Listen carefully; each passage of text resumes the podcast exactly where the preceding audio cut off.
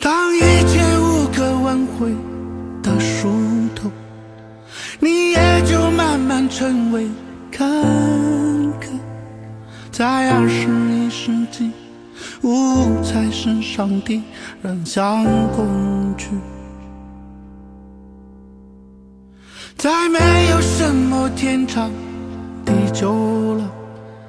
一切都轰轰烈烈苏朽。眼看他起高楼，看他宴宾客，成王败寇。按照我自己的心愿来了巴厘岛，在我自己在年轻以及在自己又有这么经历的时候，去做一些非常美好的体验，人生体验，我就觉得好幸福啊！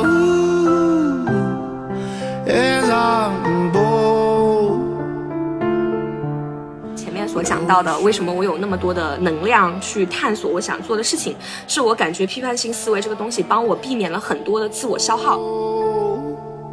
流水啊，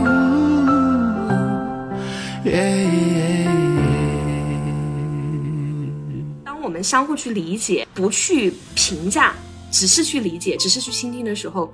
你们会有更多的那种心与心的交流，就是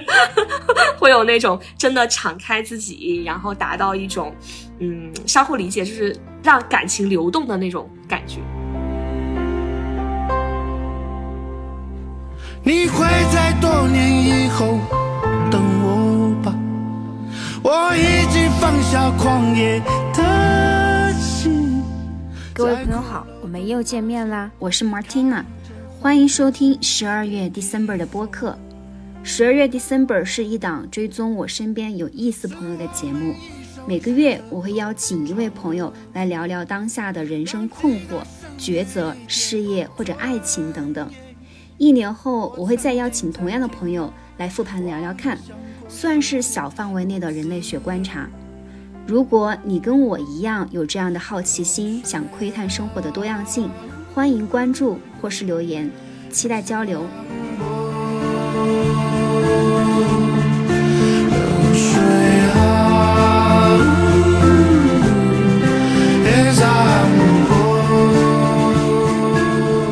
今天邀请到的这个朋友可以说是在大城市里面生活工作的非常如鱼得水，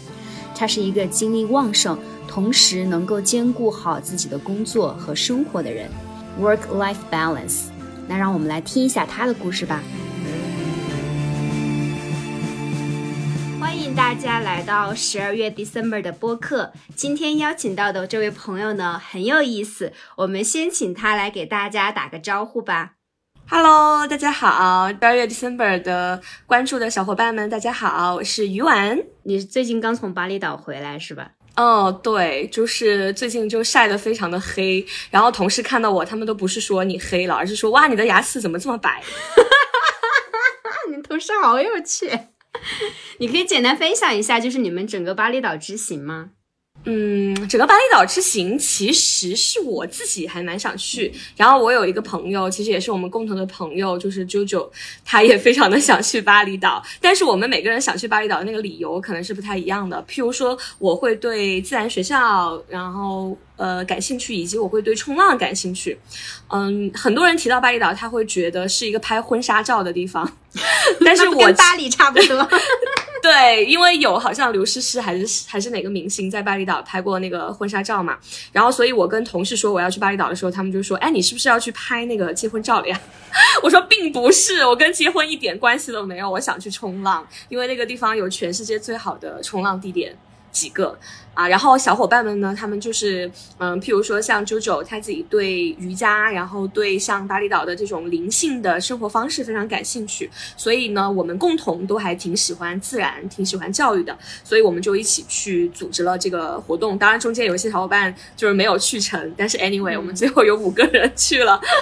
嗯，然后这个呃总它总的这个行程呢，就会分成三个部分嘛。然后第一个部分是在。大概是两个部分吧。第一个部分就是在巴厘岛的这个中心地带。如果大家知道巴厘岛的话，它有一个呃，就是它的城市中心叫乌布，是它的灵魂，还有它的很多。嗯，就是包括禅修啊，包括冥想啊，包括它的那种很艺术、很灵性的东西的一个核心的地带。嗯，然后所以我们在这个地方待了三天，我非常的喜欢这里，我们都很喜欢这里，因为它这里的。我自己喜欢的理由是，它的每一个建筑都跟自然的结合非常的非常的紧密。譬如说，我们在乌布的酒店，在呃旅社吧，它那个旅社窗户就是一个大大的透明的玻璃的窗户，然后每天门口望出去就是很多的绿色植物。那个旅店旁边就是稻田，嗯，哇，所以对，然后我们在乌布去了当地最大的一个瑜伽的中心，叫 Yoga Bar。它里面就是排的非常的满，从早到晚会有不同的老师、不同的课程，然后你可以自由的去参加、去选择，包括有一些还挺有名的，比如说什么冥想大师、什么疗愈大师之类的。我们当时每个人还选了一些挺不一样的课的，嗯，就是嗯，我觉得在乌布的这趟旅程就还比较偏身心灵的这种内观，还有我们自己。的结合，包括我们在在那里有参加了像昆达里尼瑜伽、什么哈他瑜伽，还有一个声音音频的冥想，就是 类似这种。但每个人的感受会挺不一样的，嗯，就是每个人在这个地方，他的他他做了瑜伽以后，包括他对乌布这个地方，他的感受可能都很不一样。哎，那你再跟我分享一下，就是你们去巴厘岛参观那个自然学校的一些情况呗？嗯，好呀，好呀。妈呀，我我们都特，我们都觉得特别适合你，哦，真的，真的呀。反正你在大理你也见过一些这种创新学校吧？然后在巴厘岛的它的那个自然学校呢，它的特点就是它，因为它这个自然环境是真的很丰富，自然资源非常的丰富。巴厘岛它有。可持续发展的这个基础，所以它的一些做法呀，就是什么有机有机的这个农场啊，还有一些这个完全自然的这个护肤品啊制作啊，它是有一些这种基础在的。然后以及当地人他有天然的对艺术的这种热情，所以说在巴厘岛这个地方，嗯。第一所学校叫 Empathy School，就是那个同理心学校 Empathy，啊，他们的那个特点就是就是我我我在我的朋友圈里面有分享过它的几个特点，一个是项目式学习，然后一个是那个呃那个 social emotional learning，然后一个是自然教育，就是孩子们非常的自然，孩子们可能每天都在不同的这个田埂里面去穿梭，然后去上课。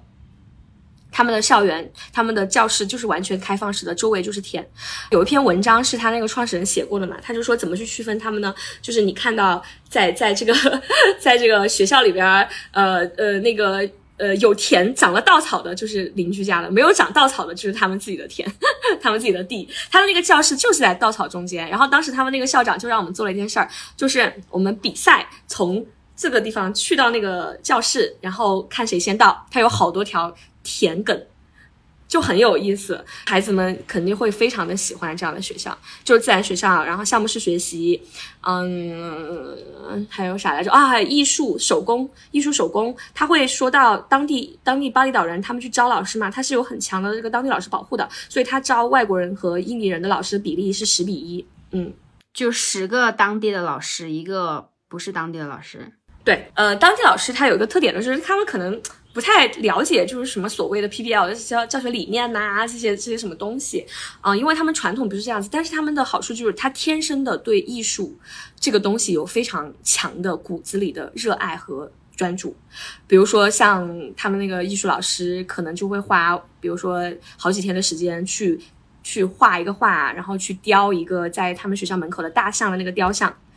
就是像这样子的热爱，其实是能够感染到你的学生的。当你自己是一个。嗯，这个老师他自己是一个在某些方面上很有热爱的人，其实他会影响到学生，就是知道说，诶，他看到热爱一件事情会让一个人散发出什么样的光彩。对，所以这点我还蛮喜欢的。这个是这个学校，然后另外一个 Green School 呢，我觉得之后可以让小燕子跟你详细说一说，因为我当时我们当时去做了一个按摩，所以所以 主要不是做按摩，是因为交通时间真的堵车，然后所以就就我们想卡点去的，结果就迟到了嘛。迟到了以后就反正迟到了小半个小时，嗯，就听到了最后的大概半个多小时。然后我印象特别深刻的对 Green School 就是它的非常的还挺成熟的。然后他的呃，比如说他们的墙上贴的他们的一些教学的理念呐，我仔细看了一下，就还是比较偏国际学校那些东西啊、包括可持续发展，包括说当地的文化，然后包括说，嗯、这个这个自我的管理、自我的认知啊、包括说你的你的数学和学术学习，就是它它的体系，我觉得是有参考国际学校的一些建立的还相对比较成熟。它的另外一个让我印象很深刻的就是它的建筑真的非常非常的美，它的建筑全是用大竹子做的。全是竹子的建筑，然后可能这么说，就是你你会觉得，哎呀，其竹子的建筑好像也没什么大不了的吧？但是当你真的去到了之后，你会发现真的好美啊，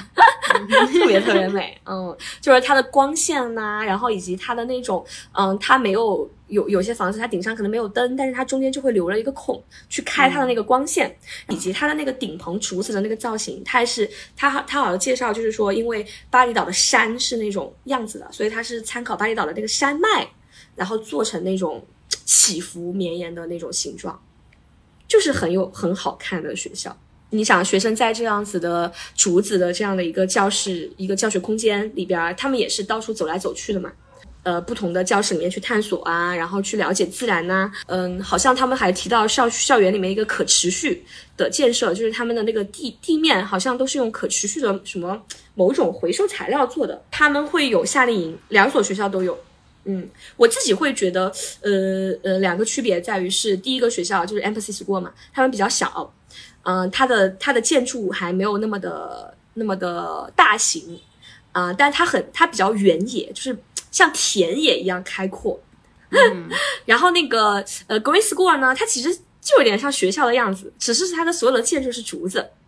然后以及它的课程会更有巴厘岛特色，就是自然的一些特色，就比如说他们会去研究当地的那个可持续的一些水源的这个使用情况啊之类的。我我我没有听到他们上课，但是我听到了当中会有很多排练啊、戏剧表演啊这个形式，所以可见它是一个比较成熟一点的，嗯嗯，但是教学形式也非常的开放的，非常多元的这样的一个学校。但具体的，因为我没有去跟他的创始人深入的聊天，所以了解没有那么的多。除了在乌布之外呢，我们就去了那个，嗯、著名的一个冲浪圣地叫仓谷。然后在这个地方，我就反正第一次吧，就见到了非常大的海，然后以及非常大的浪，就是那个大浪大到我在冲浪的时候，我去翻越它的时候，就像跳楼一样，那种感觉。对，所以我其实一个很大的心愿吧，就是去巴厘岛的一个，嗯呃，你可以说是像一个打卡一样的东西吧，就必须要去那里冲浪，嗯 有这样的一个信念或者有这样的一个想法要去，嗯。巴厘岛的那个海和浪和惠州比起来，就完全不是一个量级的。我自己，因为我冲浪了嘛，然后我在那个海里面的感受就会觉得它跟惠州不一样。但是对我的小伙伴们来说，他们就会觉得在惠州的海边，好像好像大家坐的都是同样的同，甚至躺椅都是同款躺椅，都是那种充气的垫子，还有那种沙滩垫，然后包括也有海边的酒吧，然后海边的人群就在那儿干着同样的事情，拍夕阳啊，然后情侣在这接吻呐、然后还有很多狗狗在这个海边跑啊，他就会觉得这不是就跟惠州的海边没有什么太大的区别吧？所以，所以真的每个人的旅行体验还挺不一样的。嗯，对，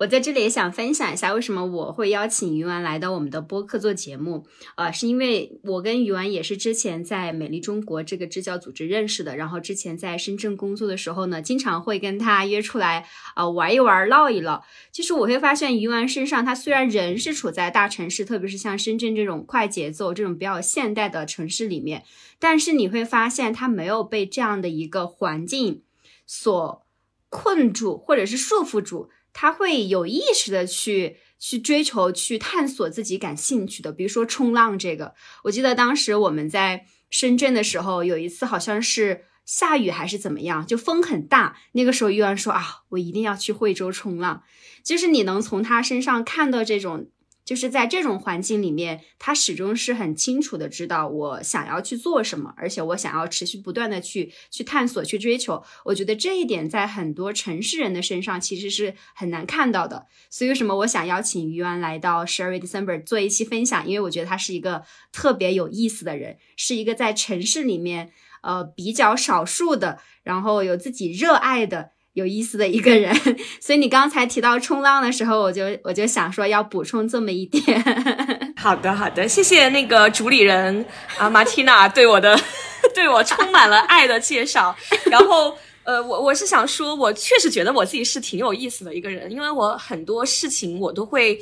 嗯，比较喜欢，比较享受，包括我跟我的朋友在聊，就是我自己的一些生命体验。嗯，其实冲浪并不是我从一开始就爱上的一个爱好，可能是他到了我通过朋友接触了冲浪以后，然后我会觉得这个事情特别的有意思，特别的放松，然后以及特别的刺激，就是这两个东西好像很矛盾。是吧？它一方面又会让我在海里面有一种冥想的感觉，我会比如说要去追逐这个海浪，然后以及去等待海浪的过程当中，你会需要耐心，然后你会需要内心的一种平静，然后包括你要去，当你追不到这个海浪的时候，你可能要 let it go，就是这种其实是比较平静的，让人可以慢下来。那有些时候它又很刺激。就是你要在这个过程当中去，嗯，掌握很多的技巧，因为它的风险是很不确定的。那我就会觉得非常的有意思，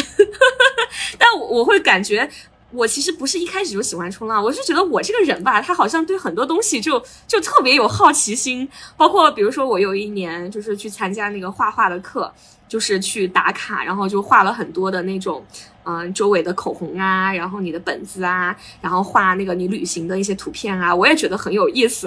就是我觉得我是一个比较容易从一些事情上找到乐趣的人吧。然后另外，你刚才提到说，感觉我在城市里面好像是不太一样的，我自己好像没有特别深刻的这种感觉，就是我跟其他人会会很不一样。我只是觉得，嗯，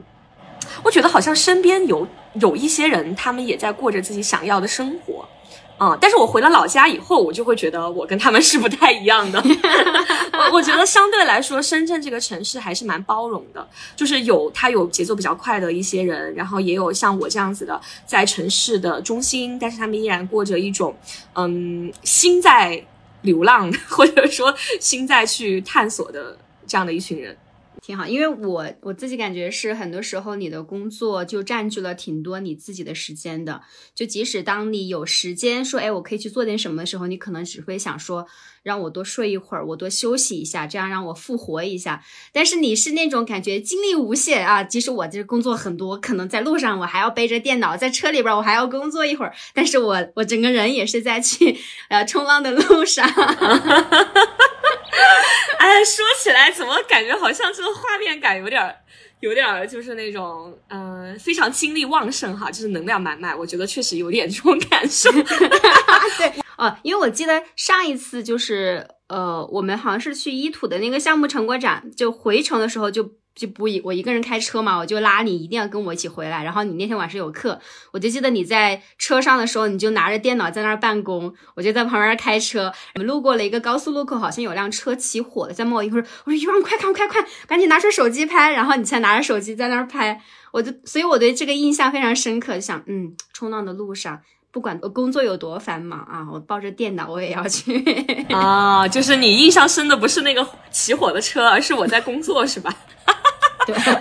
好的，所以，我我就会说到，其实对我影响还蛮大的。我的一个工作的选择，我觉得它也是给我很大的支持和帮助。嗯，就是可能。可能因为刚才也没有做自我介绍嘛，可能有一些听众不知道我是做什么工作的，是不是 自由职业？其实不是，我最早的时候就是跟那个 Martina，我们一起在美丽中国去做支教，然后支教结束了以后呢，我是做了很多一些教育的尝试和探索。最早的时候去做营地教育，就是在。呃，跟着孩子们一起去户外呀，或者去不同的城市里面游学，所以我觉得那个时候对我的一个影响，就是我会觉得户外这件事情很有意思，以及户外是一个可以让人获得无限可能和无限成长的地方。你可以永远的走出你的舒适区，或者是你遇到了很多不同的真实的情况下，能够你去面对那些嗯。Different challenge 会让自己内心更强大，你会知道自己有很多的可能性。我觉得那个时候其实对我自己是有一定的呃心理底色的影响，这是一块。另外一块就是在结束这个嗯营地教育的工作，当然一些原因吧，我选择了去我现在的这个机构，叫做 C 计划。C 的意思就是意味着 critical thinking，它主要就是在做批判性思维的推广。我们有去对儿童、对成人的各种不同的一些批判性思维的课程，我在里面是作为研发的老师，现在也会做一些传播产品的工作。那我为什么会说到这个事情对我影响很大呢？因为其实我在去选择这个工作之前，我只是对批判性思维有所了解，但是并没有真的很深入的去去应用或者去思考它到底有什么样的一些帮助，只知道它是一个二十一世纪人才里面必备的核心素养，对吧？逐渐的更加的深入的了解了批判性思维它的所有的体系，以及它怎么去落地给孩子去讲课程，才发现说批判性思维它真的对人的影响力是很深刻的。包括回到我前面所讲到的，为什么我有那么多的能量去探索我想做的事情，是我感觉批判性思维这个东西帮我避免了很多的自我消耗，就包括别人的评价，就是他会提到说，哎，你这个工作好像不是很正经，你在一个创业机构，你又不是很稳定啊。那我如果用批判性思维的一个一个基础的思维工具去去来思考的话，就是区分事实与观点嘛。那他说的你这个工作不是很稳定，对你不好，那这个其实它并不是一个事实，它只是一个观点而已。只是对他来说的一个观点，而且观点它也有分高质量和低质量的观点之分。那他从他的立场所讲述的这个观点，未必对你来说你需要去接受它。然后你可以去思考他说的合不合理，以及你接不接受这个理由。但是你未必要把它当成是你需要接受的一个事实，后来去认可他的这个评价。所以我觉得这些思维性的一些。工具的区分给我的影响很大。再讲一个，就是我们的这个思维的一个一个一个一个看法吧。包括我跟我男朋友相处的这个过程当中，可能有些时候，嗯，会出现他不理我的情况。就比如说发了个信息，他很久都不回，所以有些时候你会在说，他这个人怎么回事呀？就是是不是就是那个干嘛呀？这个一天天的又不回信息，是吧？如果用批判思维的工具再去做分析的话，就会他有可能是不知道。要回你，他有可能在忙别的事情，没有办法去回复你。可能最后一个原因才是他不愿意理你，可能才是那个你需要真的为此而生气的那个理由。但是他可能有别的一些情况，所以很多的这些思考就帮我避免了内耗。当一个人他不在内耗的时候，我会觉得哈，他就会有更多的能量去向外去探索他自己想做的很多的事情。那你刚刚提到这个的时候，最近就就一个朋友联系我说，在群里面可能他说话的方式是啊比较短小的，然后高频率的这一种，会让觉得说他是在刷屏，就非常直接暴力的把他给踢出了群啊，那个朋友就非常的受伤。我觉得是有一点内耗的过程，说我是一个怎么样的，你怎么这么对我？我是做错了什么吗？什么之类的，就是这个过程其实还持续了挺长时间的。如果说如果说有机会的话，也可以给他推荐一下批判性思维，因为虽然我们很多人现在可能到了成年，也不一定在思考一些问题的时候比较客观冷静的去看待这是一个事实还是一个观点，这是一个高质量还是一个低质量的。确实是，我觉得你这个确也应该也能带给很多人一个启发。停止内耗啊！我们去想想清楚。包括今天我也在跟同事去分享，我们刚好要去做一个直播，就是就是这个基础的这个。刚好是这个思维工具区分事实与观点，他给孩子，就是我们说到教育嘛，我们就是教育工作者，他为什么孩子他其实在国外他很小的时候就需要去学这个思维工具，因为他真的是很多东西的基础，就是譬如说刚才提到的那个关于对于个人的评价，其实我们很多时候会有外貌焦虑，好，会有说会有这种负面的自我评价，比如说别人会。说，哎呀，你这么黑，就像我从巴厘岛回来，我是非常的黑。很多时候我自己可能就会说，哇，天呐，你怎么这么黑？然后，但是有些人会，他会觉得说，哎，黑是丑吧？就是你会经常无意识的听到别人，他可能不是故意的，或者他会说，哎呀，黑的好像不太好，你要啊，要女孩子嘛，要白一点，可能更更好看啊之类的。其实它都是一些评价，都是一些观点，它都不是事实。他都就是黑的人，就人就不好看，或者胖的人就不好看。或者说你女孩子啊，你没有一个好的身材，anyway，你就不好看，你没有好的皮肤就不好看，这些通通都是观点。如果当我们从内心里面能够意识到这一点，知道它就不是一个事实，然后人的美丑的观念，它是会随着时代、随着我们社会的这个不同而进行流动的，那可能对自己的自我攻击就会变少，而转而是去说，哎，这个是他的一个观点而已啊。那我没有必要为之而去做改变，和我为之去自我攻击。另外一方面，就是对于性格上来说的，就是嗯，像可能。爸爸妈妈对我们的有一些评价。然后像我，我现在就可能会 会会比较理性的去看待哈。譬如说，他会说：“哎呀，你女孩子怎么吃这么多？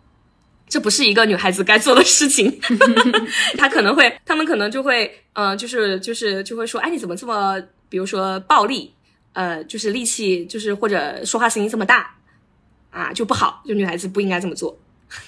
你就知道它其实并不是一个事实。你的声音大一些，或者说你的是一个有有力量的人，或者说你吃饭的饭量更大，那这些都是你的个人特点而已，它都不是一个嗯负面的你需要去接受的一个事实。它不好，它不是你需要接受的事实。那我们什么有的时候也是需要说呃去听取一些朋友的一些建议或者观点来帮助我们做一些决策。那我们怎么？怎么是能够去区分说，哎，他这个点其实他是在为我好，或者说他这个点对我来说，哎，可能不是一个太好的一个事情。呃，非常好的问题。那这里其实会涉及到两个层面，一个层面就是我们自己怎么去理解、怎么去看待对方的这个观点，然后一个层面是，如果他是我一个亲近的好朋友，我怎么去回应他给我的这个评价，对吧？避免伤害我们之间的感情。如果我说，哎呀，你这个是个，你是个，你这是个观点，你不是个事实，我没必要接纳，那你的朋友可能以后再也不想跟你说话了，对不对？呃，所以其实我觉得它是两个层面。第一个就是我们怎么去看待它，我们可能首先就是要去理解它是一个观点。那这个观点有没有道理呢？你就要再去去分析它背后提出来的那个理由。它比如说它是基于事实提的理由呢，还是说只是他自己很主观的一个想法？那这个就可以帮助我们更理性的去分析说这个观点我要不要去接受。比方说朋友可你可能给你一个建议啊，我觉得你你你你太嗯内向了。啊，你需要更大方、更表达一些，对吧？那我可能就会在想，哎，那他提的这个观点的背后的理由的依据是什么？是我在某个场合我没有发言吗？那我可能就再去想，哎，我没发言这个事情是不是意味着我真的很内向，还是我在当时那个场合我确实没有什么想说的话？就我就可以更理性。当然，这是我自己的一个一个。怎么去看待这个观点？哈，就是先自己内心意识到，我我我可以有选择不接受他，也可以选择去客观的看待他，也可以选择接受他的这样的一些权利和认知。然后其次说，我怎么跟我的朋友去沟通，那就会分。比如说我认可他的观点，那我就可以很大方的说，哎，我是很谢谢你的这个建议，对我很有启发，很有帮助。那如果我不认可的话，我也可以说，哎，那我会觉得，其实我这个时候会有更多的一些想法啊，可以跟他一起交流探讨。然后我我会觉得。得也会也要看朋友，对对对，也要看朋友。就是有的朋友吧，是可以很真诚的跟他去表达的，然后有的朋友吧，可能就是啊，是哦，好像是有一点，就是那种，嗯，这也很难讲，嗯，很难讲，就看自己个人吧，嗯。这个我觉得个体，我我的经验可能不能做 所有人的参考，我只能是说内心，我们让自己内心可能不内耗，或者说嗯更有力量的一些思考方式，可以来使用一些思维工具。哦，就是我的一个亲身经验哈，亲身的感受，嗯。对，听你这么分享下来，就是你现在的这个工作的单位，其实是给了你很多的一些指引。就像当年那个老板说，你在这再待两年，然后到时候可能会对你人生有很大的一个一个指导，或者是成长。我觉得其实还真的挺有的，所以我现在也非常的认可，就是我们的嗯在做的事情。就是再去希望培养更多的理性的个体、理性的公民，这样可以让我们的社会更加的良善、更加的多元。因为当你不再去以唯一的标准去评价别人，就是嗯，白的才是好看的，女士女性就一定要去。照顾孩子，就是当你不不不不认为他们是唯一的标准的话，这个世界就会更加的多元。这也是我们一直想要的一个理念。而且我最近特别喜欢我们的那个创始人，他提到了一个点，他就会说到说，其实批判性思维它本身是有很多价值观的。就是我当一个人具有批判性思维了以后，或者我更理性的去思考了以后，我理性的跟别人对话，他还有一个价值观，就是我认可平等这件事情。为什么会这样说呢？是因为。当我觉得对方可以理性沟通，因为很多时候，比如说我们的父母嘛，我会觉得他很，哎呀，我我们相互很难理解，他很难理解我，那我就不沟通了，因为我觉得他无法理解我，他也不能理性沟通，对吧？所以我其实从理性沟通这个层面上，我就把他当成是一个不能理性沟通的个体了。所以，当我们采取理性的方式去表达、去交流、去认为说我们以谁的观点更高质量，然后我再去认可谁的观点这样的方式来进行交流的时候，其实是把我们和他人看成是一个平等的个体来去对待。所以，这个点我我我自己还蛮喜欢的。嗯，挺好的，挺好的。不错，那就是当你停止内耗的时候，你有更多的精力去探索自己。那除了冲浪，你平时还有什么其他的一些探索呢？嗯，除了冲浪啊，啊，除了冲浪以外，哦，最近在做的一个是那个戏剧的尝试，就是我之前在经过，也是我的我们共同的好朋友那个小毛老师。小毛老师，然后然后接触到了那个一个特别好的在广州的戏剧一人一故事的戏剧老师。那一人一故事它是属于应用戏剧当中的一个类型嘛？然后它其实呃为什么叫一人一故事呢？就是演员是完全的随性的表演，随机的表演，他们所表演的内容就是现场观众所讲的故事。嗯，比如说现场马蒂娜，你是一个观众，然后你讲了一个你最近可能心情呃很好的一件事情，就是你出来看到一朵白云，然后你心情像飞起来了。我们可能就会当场把你的这个情景表演出来，然后然后去表达你当下的那个情绪啊，这个就是一人一故事的大概的一个形式。嗯，应该是从三月份吧。从三月份的时候，我就加入了那个老师他所组建的在深圳的这个剧团。我们算是小小的成立了一个新新，就是一人一故事的一个小剧团吧。啊，然后在上个月，在四月底的时候做了第一场公开的演出。然后这场演出就是也也有挺多朋友来看的嘛。嗯，我觉得还挺开心的。嗯。倒不是因为说我们现场就是有多么的热烈，而是我觉得一人一故事去参与这个戏剧的探索，让我自己打开了很多。因为当我再去听观众的故事的时候，我需要放下自己很多的评判，然后去全然的倾听对方，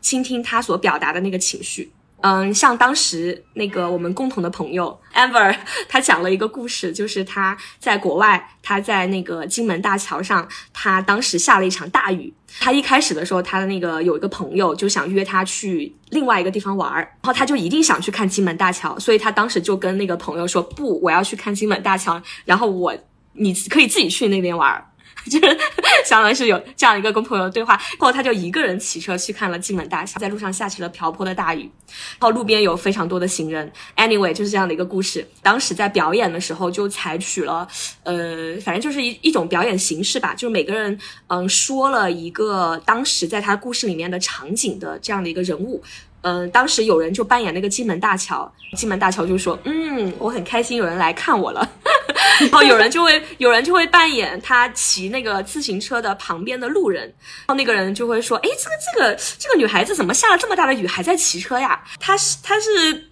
我要比她更快，是之类的。”我当时就是就是扮演了这个 Amber，她自己当时就演演嘛，然后我也是听到了他的一些声音，所以我当时做了一个 ending 的时候，我就说了一句话，就是说：“嗯，我很喜欢今天的我自己。”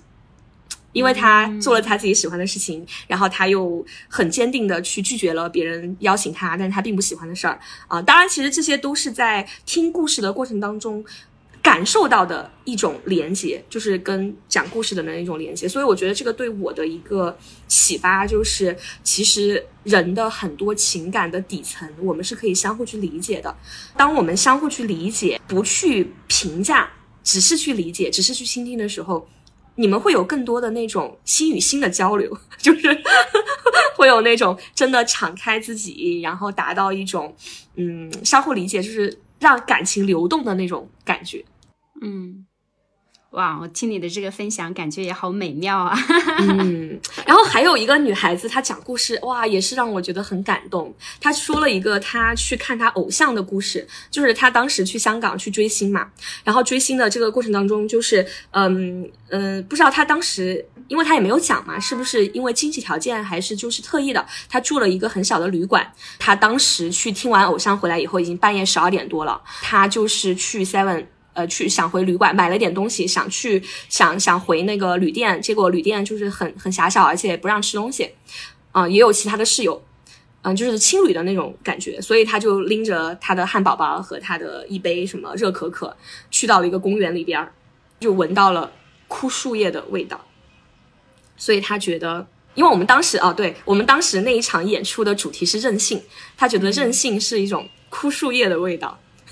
哦，就很美，是不？是？所以听别人的故事也也非常的美妙。就是最近呃，我们明天晚上会继续的开始练习。啊、就是怎么在这个过程当中去更好的表达呀，更好的去链接到这个讲故事的人呀。总而言之，我觉得最近是一个挺好的一个体验。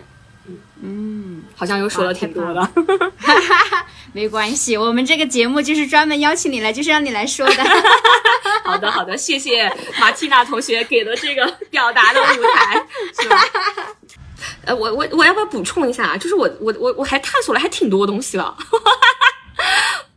补充一两句，就是就是呃，有在做一些线下的，嗯、带孩子做的一些尝试，比如说像情绪管理啊、非暴力沟通的课程啊，嗯，线下的，我我觉得也还蛮有意思的。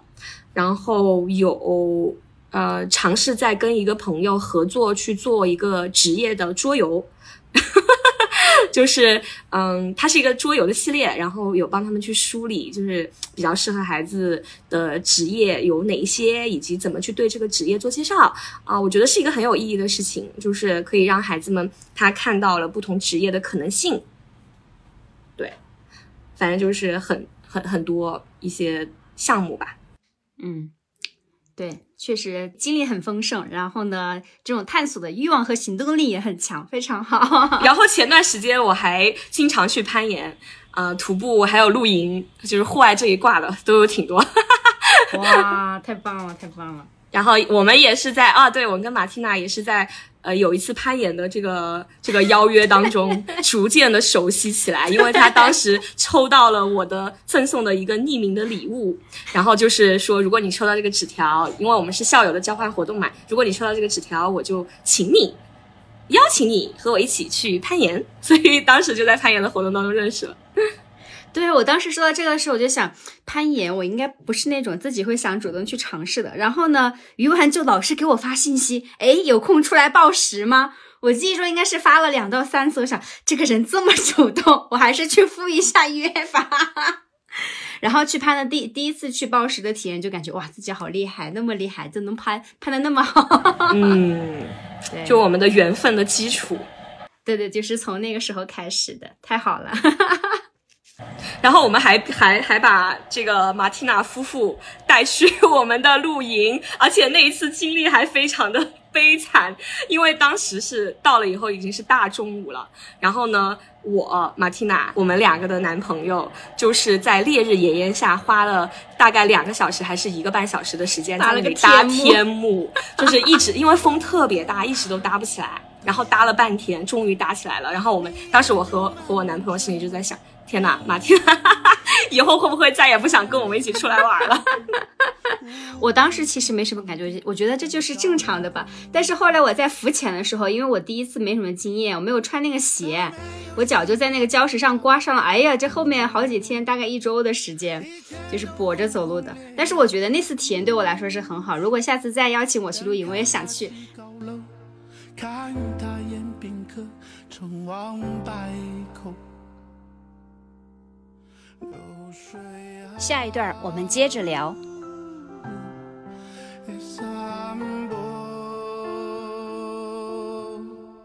流水啊。